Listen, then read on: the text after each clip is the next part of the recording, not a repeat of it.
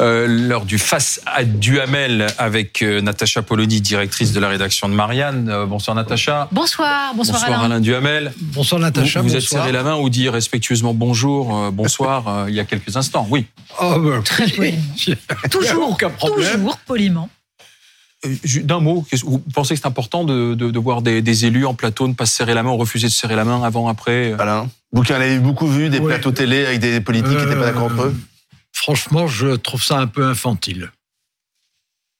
De quoi le, De, passer à la main. De ne pas serrer la main. Ça ne veut pas dire qu'on serre la main. Quand on serre la main de quelqu'un, ça veut dire je rencontre quelqu'un, je dis bonjour. Ça ne veut pas dire je vous aime ou je suis d'accord avec vous. Natacha Polony oui, on peut aussi faire le salut euh, qui respecte les gestes barrières. C'est vrai que maintenant avec la pandémie, non mais, enfin bon, le serrage de main est moins Je pense que les, les, les, débats, enfin la question de savoir si le Rassemblement national est un parti comme les autres est une question fondamentale. Ne la réduisons pas euh, à, à, cette question de poignée de main. Mais alors revenons à ce qui nous intéresse maintenant. Venons-en plutôt à ce qui nous intéresse. Euh, les trois quarts des Français ne veulent pas de la réforme et la trouvent injuste. On voit que ça s'amplifie encore selon le dernier sondage est là pour BFM TV. On vient d'en parler. Euh, les syndicats étaient rassemblés aujourd'hui devant l'Assemblée nationale et ils appellent à intensifier les actions d'ici au 31 janvier. Euh, le bras de fer est là et bien là. Euh, Alain Duhamel, jusqu'où va-t-il aller et est-ce que le, le, le président peut, peut le gagner ce bras de fer? Le bras de fer, euh, il est au début. Hein. Il est en train de se durcir. Je pense qu'il va encore se durcir. Et on est euh, au commencement d'une crise et d'une crise qui va durer et dont on ne peut pas euh, savoir aujourd'hui quelle est l'issue. Incontestablement, le gouvernement, dans cette phase-là, est en difficulté. C'est inévitable. D'ailleurs, ça maintenant son son projet de réforme est sur la table, tout le monde en connaît les détails. Il est très impopulaire chez les Français, il est très attaqué un peu partout. Euh, on voit bien que même au Parlement, euh, il y a au moins des flottements. Donc c'est un moment difficile. À partir de là, il y a deux hypothèses. Euh, première hypothèse, dans quatre semaines, cinq semaines, euh, après de grosses tensions, après des grèves, après euh, euh, des opérations coup de poing, etc., les Français se lassent et dans le votre sondage, il y en a 71% qui pensent que ça finira par se faire aujourd'hui, qui pensent aujourd'hui, tout en étant 74% qui ne veulent pas de cette réforme. Et à ce moment-là, ça se terminera dans l'amertume et dans le ressentiment vis-à-vis d'Emmanuel Macron et du gouvernement. L'autre hypothèse, bah, c'est qu'il n'y ait pas une solution, c'est-à-dire soit que ce soit pas voté euh, au Parlement, euh, soit que la contestation continue. Et là, on entre dans une, ce qui est une hypothèse, hein, dans une vraie crise politique dont euh, malheureusement je redoute que elle bénéficie avant tout à Marine Le Pen. Je pense que, en effet, on est à un moment charnière et de fait, ça peut ne pas passer. C'est vrai que c'est ça aussi qu'il faut bien comprendre, alors même qu'on entrait dans cette séquence avec l'idée que finalement il y avait une forme de résignation. C'est-à-dire ça fait tellement d'années qu'on nous parle de première réforme des retraites, deuxième réforme des retraites, troisième. Tout le monde se dit, et d'ailleurs c'est ce que dit le, le, sondage, les gens se disent, bon, ben voilà, ils vont réussir à nous les faire passer comme ils nous ont fait passer toutes les autres. En même temps, on est dans un moment très particulier où le front syndical tient, ce qui est finalement extrêmement rare où on a des 12 ans.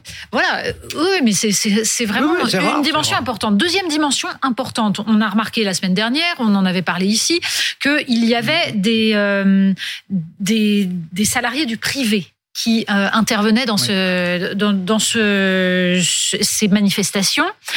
Il y a aussi autre chose qu'il faut bien avoir en tête. Quand un mouvement réussit, c'est parce qu'il ne se concentre pas, par exemple, sur une catégorie de Français, les fonctionnaires, les, les employés, les salariés de, des grands groupes euh, nationaux d'État. C'est quand ils agrègent différentes classes sociales. Or là, oui. c'est ce qui peut se passer. Et puis, surtout, au Parlement, c'est loin d'être gagné. Donc tout ça peut donner une mayonnaise assez particulière, d'autant plus importante que non seulement les Français sont de plus en plus contre. Mais ils comprennent à chaque fois un nouvel élément absurde. Et je prends un seul exemple. La question des femmes. Mais c'est quand même extraordinaire. C'est-à-dire qu'on sait que cet âge pivot, c'est une bêtise. Mais là, les gens sont en train de réaliser que les femmes qui sont nées dans les années 70 et 80 et qui ont commencé un peu tôt à travailler vont perdre un nombre de semestres absolument incalculable. Ça va être énorme. C'est absolument, enfin, incalculable. Si, on peut le calculer très bien. c'est 9, 10, 10 trimestres. Enfin, c'est honteux. C'est honteux. Tout simplement parce qu'elles perdent totalement le bénéfice d'avoir élevé des enfants. Enfin, tout ça est absurde. Donc, cette mayonnaise-là, elle peut elle peut potentiellement être explosive, ça c'est vrai. Alors, euh, moi, je ne crois pas que les, femmes puissent perdre jusqu'à 9 ou 10 trimestres, mais je trouve... Les mères, les mères, les mères. oui, mais si, oui, mais si, les calculs sont là. dans la loi. Oui, oui. Euh, les calculs sont là. oui, oui, mais ah bah. il faut voir dans quelle phase on est. Euh, la commission ah, des affaires sociales commence lundi prochain. Mhm. Ensuite, le lundi suivant, c'est euh, le, en séance publique, etc. C'est évident, d'ailleurs, non seulement c'est évident, mais c'est déjà proclamé. Donc là, c'est pas des spéculations. merci Franck C'est évident qu'il va y avoir lanceur d'alerte. Il, va y avoir, il va y avoir des discussions, il va y avoir des, pas eu le choix. il va y avoir des amendements, etc. Enfin, c'est, je veux dire, ça va de soi. Ah, ça va de soi, c'était dans le projet initial. C'était un projet. Écoutez, faut pas, faut pas jouer les faux naïfs un projet, on sait très bien, surtout quand c'est un projet inévitablement très impopulaire, comme toutes les réformes des retraites depuis qu'on fait des réformes des retraites. Quand il y a un projet qui est comme ça, par principe, c'est le rôle du Parlement d'ailleurs. On nous a dit qu'il était juste. il est modifié. Si on, nous a dit qu'il était juste et qu'il ne fallait pas bouger sur ces choses-là. Ça aussi, on le dit à chaque fois, voyons. Ah bah alors donc, en fait, on, nous ment. Mais non, bah mais donc, donc, il faut que le Parlement euh, serve à quelque chose, et en particulier à améliorer ce qui est très améliorable. Donc, je ne dis pas du tout que ça va bien se terminer. Je, vous ai dit le, contraire. Pour faire des économies, je, vous ai dit le contraire en commençant. Donc, euh, je vous dis pas que ça va bien se terminer. Je pense que c'est même l'inverse. Je pense qu'il y a l'hypothèse selon laquelle ça finirait par passer et que à ce moment-là, il restera en France un ressentiment voire une colère qui euh, impliqueront énormément d'instabilité sur la période qui suivra. Ou bien il ne passe pas, il ne passe pas soit parce que euh, bah parce qu'il passe pas au Parlement, soit parce que la contestation continue même au bout de deux mois. Et là, on entre immédiatement dans une crise politique d'un type qu'on n'a pas connu d'une façon ou d'une autre depuis 1968. Il y a un problème, en fait, majeur. Ah, qui est depuis 1968. Oui, j'ai bien compris, et vous avez raison. Mais pour une raison précise, qui est que cette, euh, cette tension qui est en train de monter met mm. en lumière un élément, à mon avis, important, qui est que cette réforme qui en elle-même va pas rapporter des milliards, pas, enfin, pas énorme, etc., qui apparaît comme des grosses économies à terme. Voilà pas si grosse que pas si grosse que ça dans une période où dans une période où il y a des urgences bien plus grandes pour non seulement faire des économies mais mmh. éviter un crack économique majeur c'est-à-dire une, une, désindustrialisation encore plus forte que la nôtre. Donc il y aurait, il y aurait vraiment d'autres choses à faire que ça. Or, pourquoi il y a cette obstination? Et c'est ça qui pose problème. C'est qu'Emmanuel Macron a besoin de dire qu'il fait cette réforme des retraites. Pourquoi? Parce qu'il y a différents acteurs du monde économique et politique qui ont besoin de cette Mais réforme. Il disait ça, dans, par exemple, ça avant même d'être élu. Par exemple, la Commission européenne. Par exemple, toute une part de l'électorat d'Emmanuel Macron, c'est-à-dire les grands groupes, euh, les, grands groupes économiques, et des les intérêts financiers. Et des républicains.